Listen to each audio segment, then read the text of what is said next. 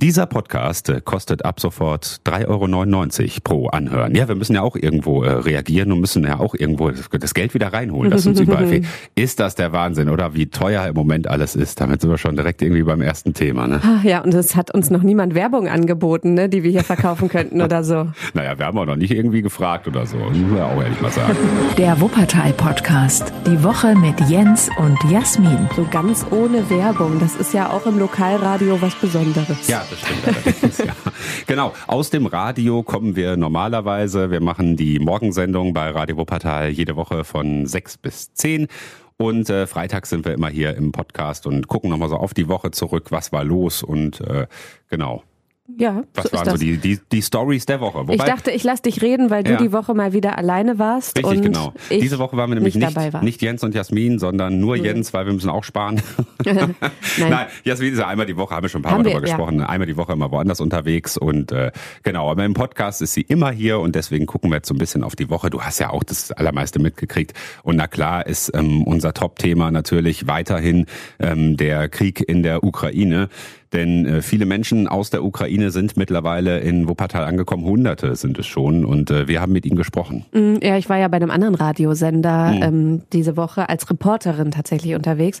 Und da machst du ja diese Sachen, dass du rausgehst mit dem Mikro und äh, auf Termine gehst.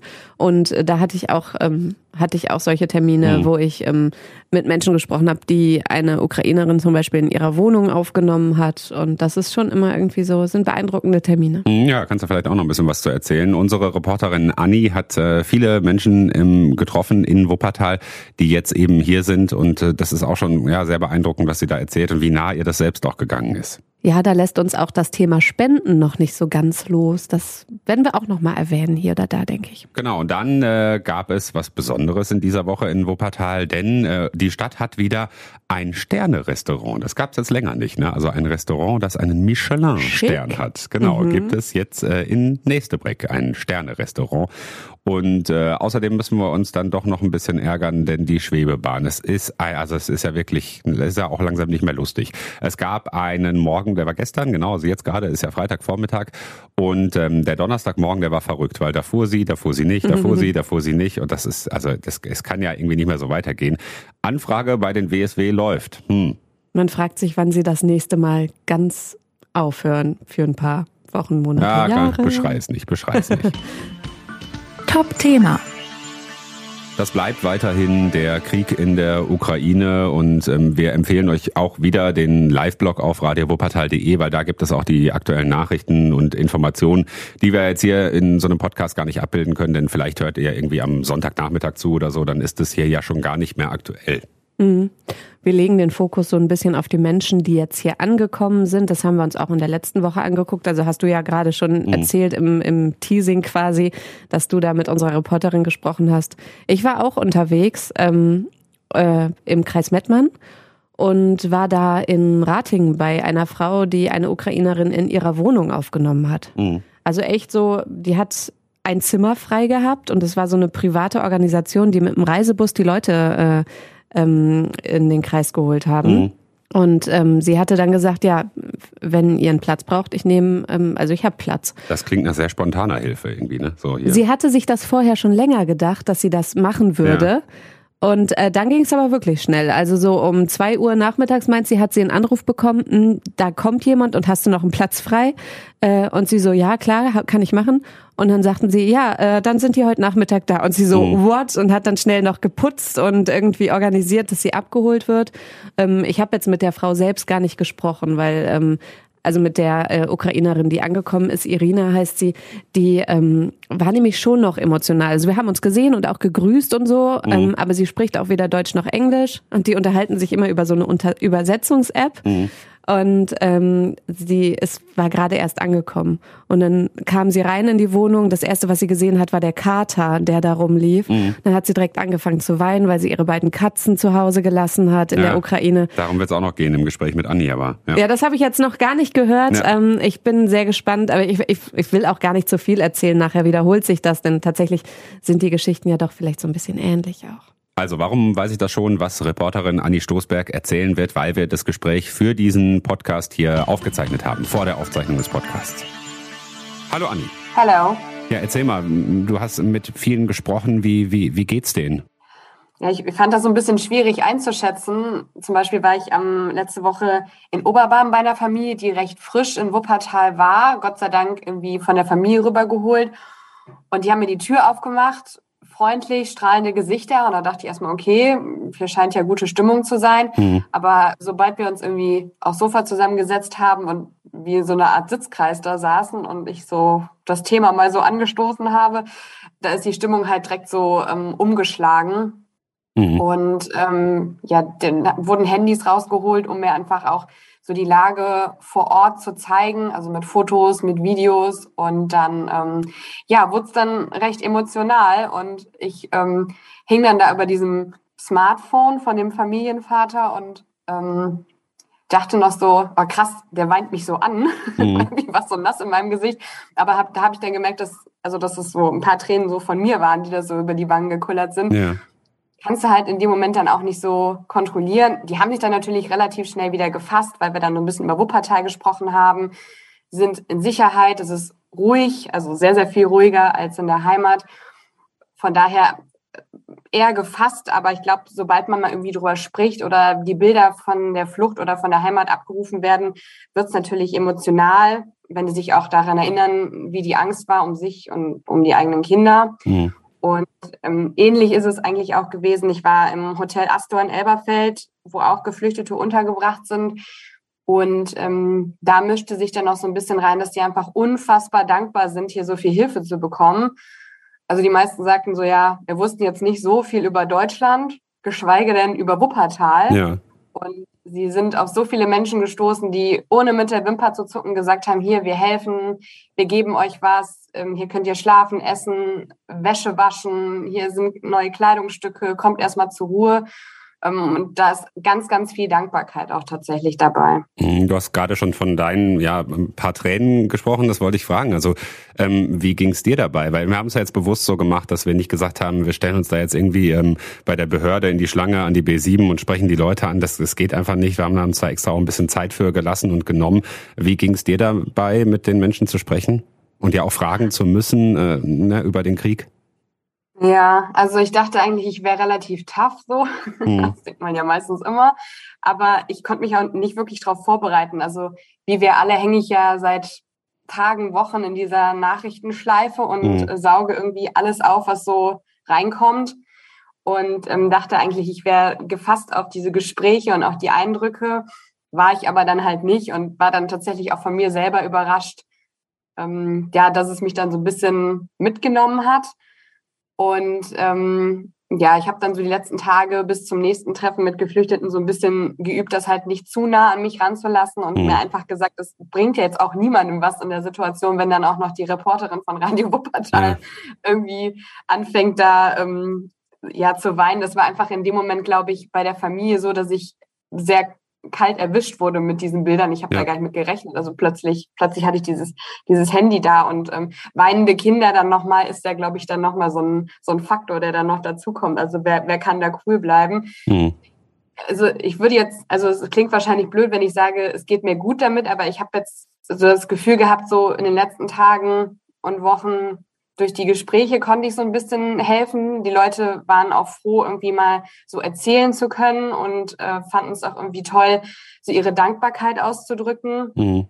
Und ähm, ja, wir haben da der Familie da zum Beispiel noch irgendwie so einen Kinderwagen organisiert. Das ist natürlich jetzt nicht die Welt, aber erleichtert denen total den Alltag. Und das wiederum macht es mir dann einfacher, ähm, ja, jetzt jeden Tag aufs Neue da irgendwie nochmal in das Thema reinzugehen, um mit Leuten zu sprechen. Also es nimmt mich schon mit, aber mhm ich versuche mir gerade so eine professionelle Haltung anzugewöhnen und denke mir halt so, ich kann vielleicht so meinen Beitrag leisten und dann, dann geht das eigentlich. Ja, vielleicht auch unheimlich schwierig, weil man das Gefühl hat, man tritt da jetzt irgendwie jetzt gleich ins nächste Fettnäpfchen. Man kann eigentlich nur was Falsches sagen oder fragen, ne, ja. weil man überhaupt nicht richtig nachempfinden kann, was die, was die Menschen durchgemacht haben. Ähm, ich hatte morgens in der Sendung äh, die Interviews äh, von dir mit, mit Anna und Anja einmal. Das waren zwei Frauen aus der Ukraine. Ähm, erzähl uns mal ein bisschen von denen. Sind, waren das junge Frauen? Erzähl mal. Ja, also beide ähm, Mitte, Ende 20. Also mhm. deswegen konnte ich mich auch relativ gut mit den beiden so identifizieren. Anja ist 24, kommt aus Kiew. Die ist mit ihrem Mann relativ früh geflohen. Der Mann musste nicht zum Militär, ist nicht wehrpflichtig. Das mhm. ist ja ein großer Vorteil, den Anja hat gegenüber vielen anderen Frauen, die alleine reisen oder für sich und die Familie auf einmal verantwortlich sind. Und ja, sie äh, war eigentlich so froh natürlich, dass sie sich in Sicherheit bringen konnte, mit ihrem Mann in Sicherheit ist. Aber sie hat unfassbar viel Familie noch in Kiew, auch viele ältere Verwandte, mhm. die einfach nicht da weg wollen, weil die einfach sagen, wenn wir jetzt gehen, dann, dann, dann ist das hier alles aufgegeben, dann, dann ist auf jeden Fall sicher, dass unser Zuhause danach weg sein wird. Mhm. Und die sagen sich dann halt, nee, wir bleiben hier, wir halten die Stellung. Und ähm, gerade Kiew und auch die umliegenden Gebiete sind ja ähm, super gefährlich gerade.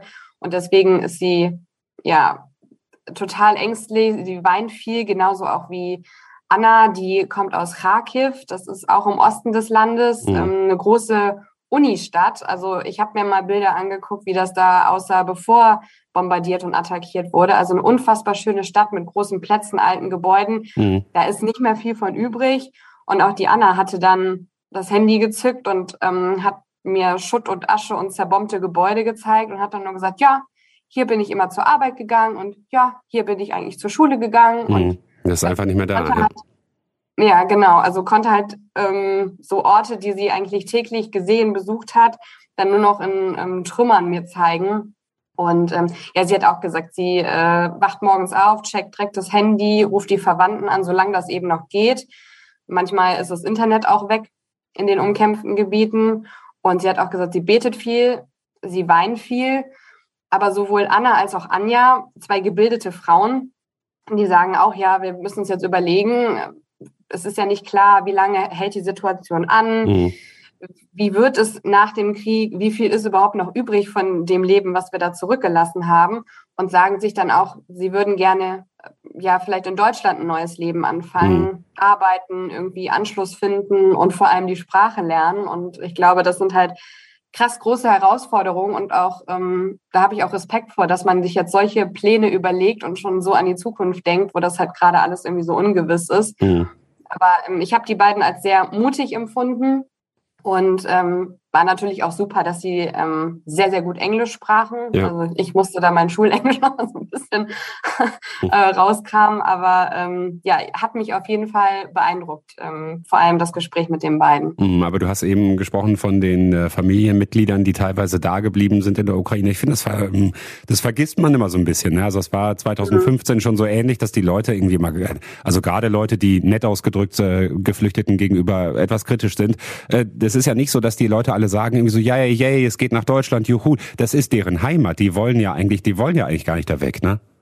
Ja, also ich habe auch das Gefühl, wenn das wäre ja wunder, wundervoll, wenn dieser Konflikt jetzt irgendwie vorbei wäre oder man eine diplomatische Lösung finden würde und mhm. dieser Krieg aufhören würde.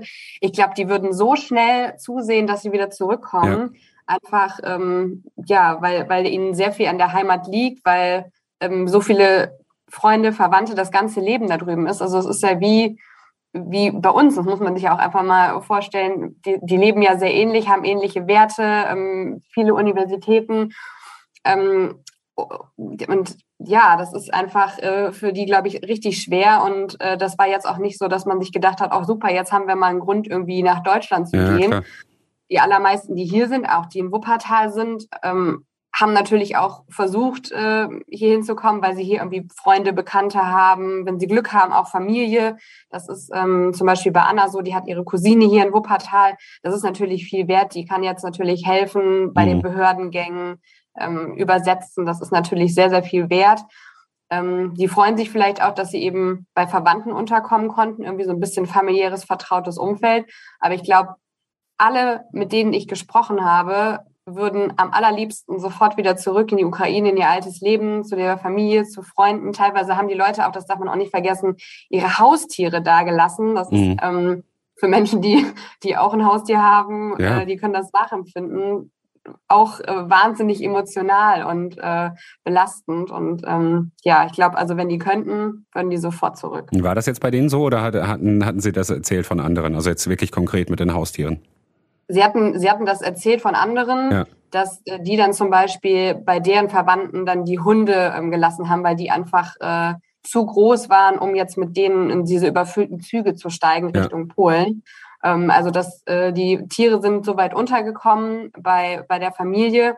Aber ähm, ja, ich, ich finde, das ist auch nochmal ein Aspekt und ähm, zeigt ja, auch nochmal Ne, dass man, dass man, dass man ja hofft, dass man irgendwann eben wieder zurück kann. Äh, ja, kommen übrigens auch immer wieder Fragen zu rein. Also wie kann ich da helfen? Also wenn, wenn es irgendwie um Haustiere geht, ähm, da gibt es vor allem international gut Hilfe. Also Peter zum Beispiel, IFAW, die äh, bieten irgendwie sowas an, dass sie dann da auch wirklich mhm. äh, vor Ort helfen können. Also wer da irgendwie ähm, in diesem Bereich helfen möchte, gibt's auch da Möglichkeiten zu helfen. Ja, Anni, dann dir äh, vielen Dank und ähm, alles Gute. Danke dir. Ja, und natürlich könnt ihr auch immer noch helfen. Wir hatten ja diese Woche einen großen Spendentag, den Lichtblicke-Spendentag. Lichtblicke müssen wir hier in Wuppertal ähm, einmal so ein bisschen erklären, weil wir da normalerweise recht selten was von hören. Mhm. Lichtblicke ist eine Spendenaktion in ganz Nordrhein-Westfalen und zwar von allen Lokalradios. Es gibt ja nicht nur Radio Wuppertal, sondern eben zum Beispiel Radio Neandertal, wo äh, Jasmin diese Woche ja, gearbeitet hat. Ja, oder es gibt Radio Köln, Antenne ja, Düsseldorf, die gehören genau. alle dazu. Also 45 sind das insgesamt und ähm, da gibt es eine gemeinsame Aktion Lichtblicke die hilft äh, normalerweise Menschen hier aus NRW, die irgendwie in Not geraten sind, nichts dafür können und irgendwie einfach ähm, ja schnell und äh, unbürokratisch Hilfe brauchen. Und ähm, jetzt ist es bei uns in Wuppertal so, dass wir hier eine eigene Hilfsaktion haben, nämlich einmal Kindertal, das ist für ähm, arme Kinder in Wuppertal und einmal Win, Wuppertaler in Not. Und deswegen ist Lichtblicke bei uns nicht so ganz groß. Ne? Und wir ja, weil wir immer um die Hilfe in Wuppertal in mhm. den Vordergrund gestellt haben, weil das natürlich uns noch so ein bisschen näher liegt. Mhm. Und ja, deswegen ja. Wird, dann, dann wird es so verrückt, wenn man über so viele Spendenaktionen und da könnt ihr noch und da und deswegen genau, haben wir immer weil das jetzt ja wirklich über Wuppertal hinausgeht. Ne, haben wir gesagt, komm, da tun wir uns mhm. jetzt alle zusammen und machen eine gemeinsame Spendenaktion. Die haben wir also gestartet vor genau einer Woche und äh, vor dem großen Spendentag waren das schon 400.000 Euro, die da zusammengekommen sind und an dem Spendentag hat sich das beinahe nochmal verdoppelt auf fast 800.000 wow. Euro. Mhm. Also das ist ganz, ganz viel Geld und das ähm, geht jetzt einmal an Menschen in der Ukraine Ukrainer, also die noch dort sind und einfach Hilfe brauchen, aber eben auch Menschen, die Anni zum Beispiel getroffen hat, die aus der Ukraine geflohen sind und zum Beispiel hier in Wuppertal schon angekommen sind. Ihr könnt natürlich gerne weiterspenden. Infos findet ihr alles auf radiowuppertal.de. Wir sagen es immer dazu, wenn ihr selbst was übrig habt. Ne? Wir haben diese Woche zum Beispiel auch über die äh, extrem teuren Spritpreise gesprochen und so. Ne? Also für viele trifft das einfach. Ne? Und für viele ist das ein Unterschied, ob der Sprit jetzt irgendwie 2,20 Euro den Liter oder eben 1,70 Euro kostet oder mhm. so. Und mhm. da ist es einfach äh, eine ernste Sache. Ne? Und ja, dann, ähm, haben wir nicht letztes Mal auch über Spenden gesprochen hier im Podcast ja, und dann ja, genau. so ehrenamtliche mhm. Hilfe, wer was tun will, weil viele haben ja das Gefühl, sie wollen was tun. Ja, das war die Das ist noch, wird noch gebraucht und Sachspenden, je nachdem. Wir wir haben, äh, da werden wir aber sicherlich nächste Woche oder so drüber reden, wir haben noch was geplant hier bei Radio Wuppertal. Mhm. Es ist noch nicht ähm, völlig fertig ausgearbeitet. Das kommt dann auch so eine Spendenaktion mit Sachspenden. Ähm, da werden wir nochmal schauen. Genau, die übrigens total unkompliziert ist. Ne? Und ansonsten, wenn ihr helfen wollt, das Wichtigste ist, glaube ich, einmal vorher gucken, wie ihr helfen könnt. Ne? Also bevor ihr jetzt irgendwie sagt, ich habe ja auch so ein Zimmer übrig oder so, ne? oder äh, keine Ahnung, den, den Dachboden einmal komplett leer räumt oder so, und das wird gar nicht gebraucht. Lieber einmal vorher gucken, wo könnt ihr da genau helfen und dann äh, ja. gibt es die Infos auf Radio Wuppertal. Man hat manchmal so ein bisschen das Gefühl, wenn man diese ganzen Aufrufe auch gerade von der Stadt Wuppertal hört, so hm. es werden jetzt zum Beispiel noch Zimmer für Jugendliche gebraucht und jemand, der sich darum kümmert und so. Und Familien sogar, ne? genau. ne? also für Jugendliche, die alleine hierher gekommen sind. Ja, und dann ne? hat man immer das Gefühl, also man müsste, also es gibt zu wenig Leute, die was machen ja. oder man müsste jetzt was tun. Ich glaube nicht, dass das immer passt. Also nicht jetzt jeder, der irgendwie noch die Besenkammer frei hat. Ähm, ach, ich will das gar nicht schlecht reden. Nur manchmal habe ich halt das Gefühl, dass da dieser Reflex zu sagen, ach, ich kann doch auch, mhm. viel schneller kommt als das Nachdenken darüber, was das alles für Arbeit mit sich bringt. Das hatte ich auch in so dem ein oder anderen Gespräch, das ich letzte Woche als Reporterin geführt habe, dass dieses Nachdenken darüber, ah, wie lange ist denn jetzt hier jemand bei mir? Mhm. Was für Hilfe brauchen die denn noch neben einem Zimmer? Ach, da bin ich aber jetzt ganz schön eingebunden, dass das oft erst nachher kam. Zum Beispiel sind auch Waisenkinder ja hier im, im, in Wuppertal ja. angekommen. Die sind dann zum Teil vorher auch schon auf den Kreis Mettmann verteilt worden. Und da kamen Anfragen rein von Leuten, die sagten, ich nehme ein Waisenkind auf. Mhm. Und man denkt sich so, Leute, da, da, das, das geht doch gar nicht da so du bis einfach. vor zwei Wochen noch auch noch nicht drüber nachgedacht. So, ne? Und warum kommt das jetzt auf einmal naja, so es ist ja nicht umsonst so, ne? So schwierig, ja. auch eine Adoption zu machen. Mhm. Natürlich wird niemandem ein Waisenkind jetzt einfach zugesteckt, einfach so. Ja, aber wir haben ja auch letzte Woche darüber gesprochen, wir wollen jetzt den, den allermeisten Leuten nicht absprechen, dass sie es gut meinen und dass Nein, sie es ne, gut wollen und so. Überhaupt ne? nicht, nur manchmal muss man noch mal drüber nachdenken oder, oder manchmal finde ich es ein bisschen dieses Reflexhafte manchmal vielleicht ein bisschen zu schnell. Ansonsten ist das natürlich toll, dass so viele Leute ähm, sich bereit erklären und so viele was tun wollen. Und sonst wird das auch alles überhaupt gar nicht funktionieren. Deswegen, das wollte ich nur dazu sagen. Wie gesagt, alle Infos kompakt gesammelt auf radiowopatal.de. Gute Nachricht. Ja, das kam so ein bisschen überraschend diese Woche, denn äh, Wuppertal hat wieder ein Sterne-Restaurant.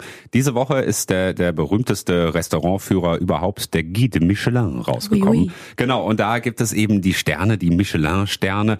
Und äh, ja, jetzt haben wir wieder ein Sterne-Restaurant in Wuppertal, nämlich in Nästebreck, das Shiraz. An der Wittener Straße sind die, vielleicht seid ihr da schon mal vorbeigefahren, das ist so ein, ja, so ein original bergisches Haus, ne? also auch so, äh, so grüne Rollläden und so, ne? Mhm. und äh, da ist eben das Shiraz drin.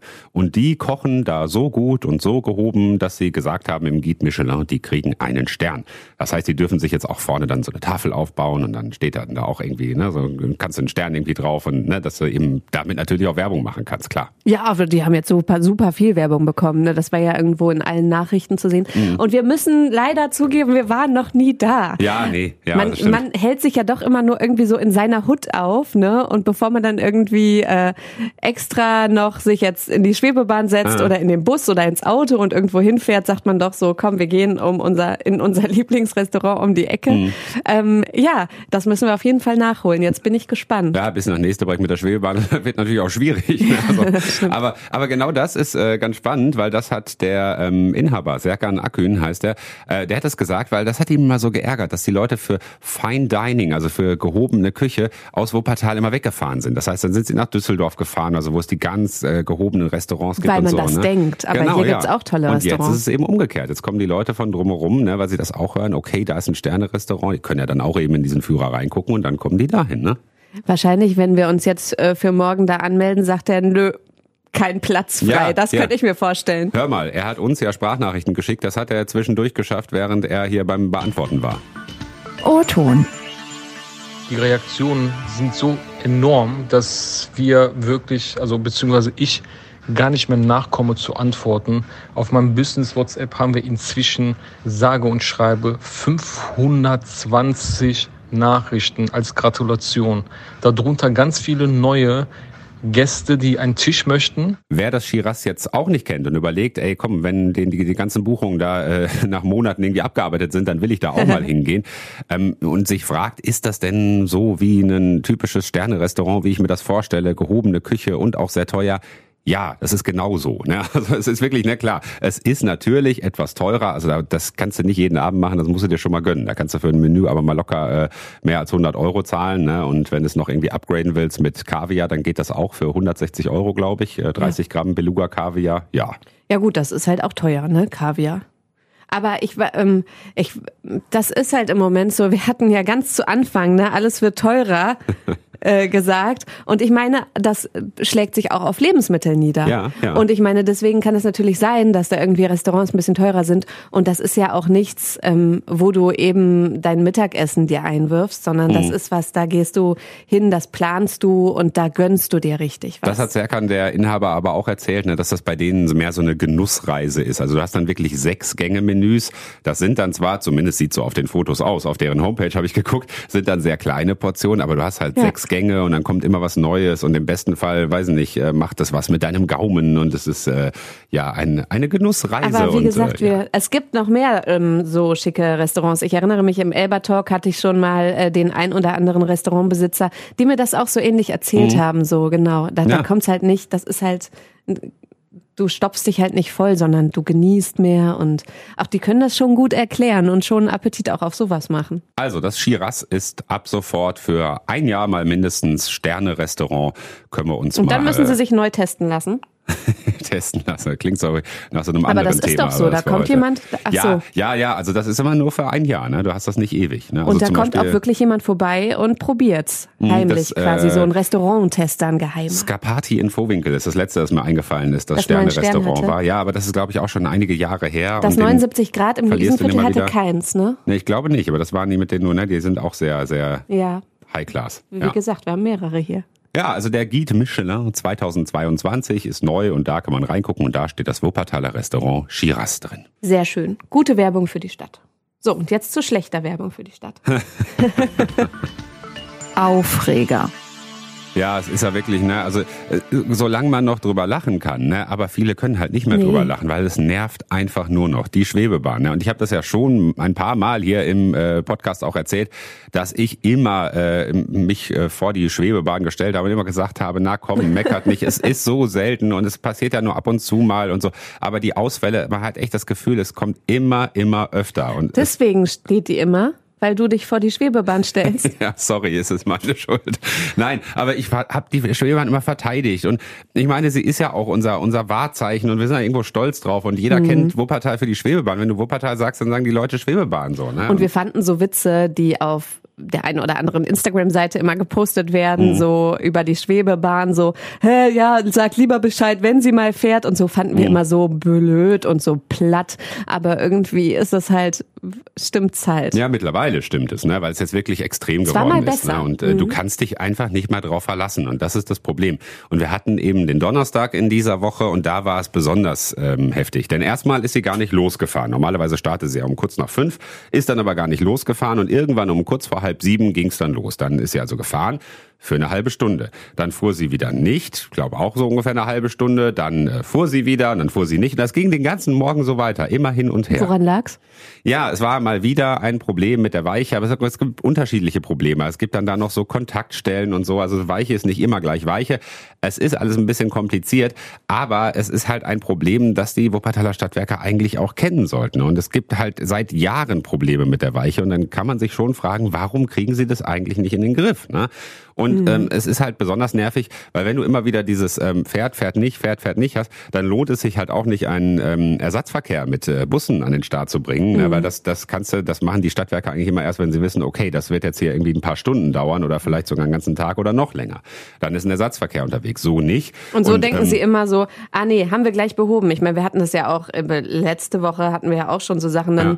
hat äh, unser Nachrichtenredakteur hat dann angerufen da und hat gesagt, so, wie, wie sieht's denn aus?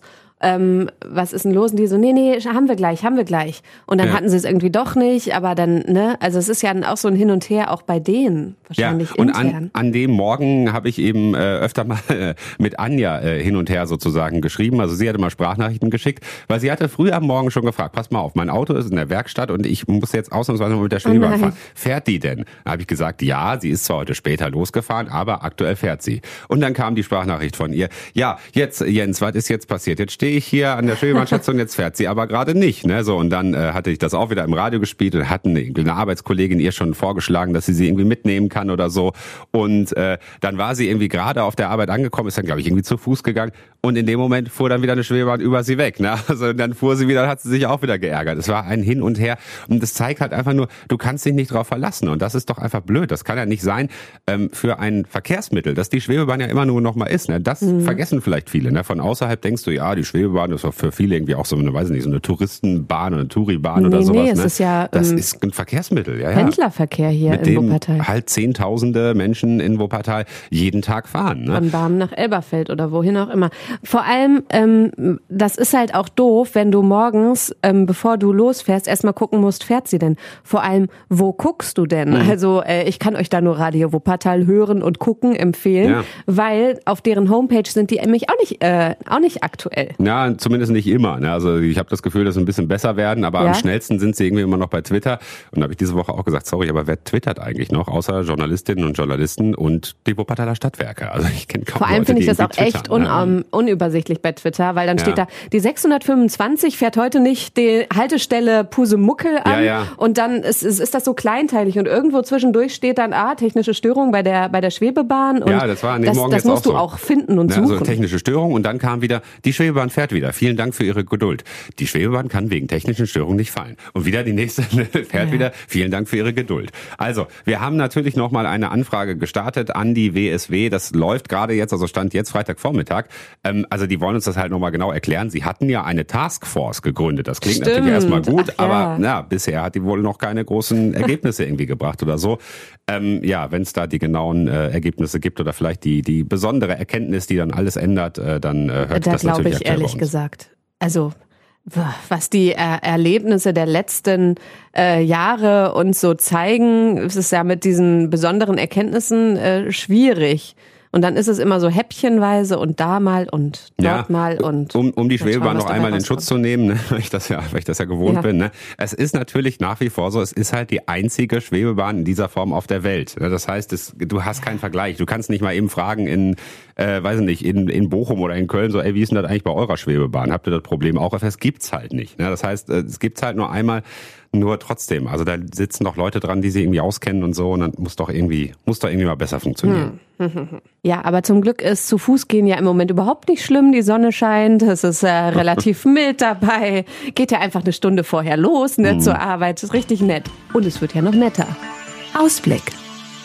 Der Frühling kommt sowieso ja am 20. März. Mhm. Das ist äh, Sonntag in einer Woche von hier aus gesehen. Mhm. Äh, 20 Grad gibt's fast dazu nächste Woche schon. Ne? Also das fühlt sich dann auch richtig nach Frühling an und es ist meteorologisch gesehen auch schon ein Frühlingstag, wenn es über 15 Grad kommt. Das hatten wir jetzt noch nicht. Wir waren, glaube ich, so knapp drunter. Mhm. Aber äh, nächste Woche werden wir auf jeden Fall die ersten Frühlingstage erleben. Ja, die der, offiziellen. Der 20. März ist ja auch sonst ein, ein wichtiges Datum, ne? Ja. der, der sogenannte Freedom Day. Wir haben schon so oft darüber gesprochen. Das das, das wollen sie ja nicht, dass man das Freedom Day nennt, mhm. weil so viel Freedom ist dann halt doch nicht. Die Zahlen steigen wieder, ne? also zumindest stand heute. Ähm, mhm. War das so die letzten Tage, dass die, dass es da wieder Infektions, neuen Infektionen auf Rekordniveau gibt. Ne? Und an, trotzdem kommt dann dieser Tag und dann gab es jetzt die ersten Spekulationen, kommt sogar die Maske im Supermarkt weg. Also brauchen wir die dann vielleicht ab dem 21. März schon gar nicht mehr. Das ist, stand jetzt noch alles nicht sicher, aber das äh, werden sie dann in der neuen Woche sicherlich nochmal genau sagen. Und wie immer recht kurzfristig. Also mal mhm. Schauen. Mir macht das ein ganz komisches Gefühl, alles irgendwie miteinander. Schon. Ich hatte natürlich irgendwie gehofft, wie wahrscheinlich die meisten, dass mit dem Sommerwetter auch die Zahlen äh, weiter sinken, wie das in den letzten Jahren zu beobachten war.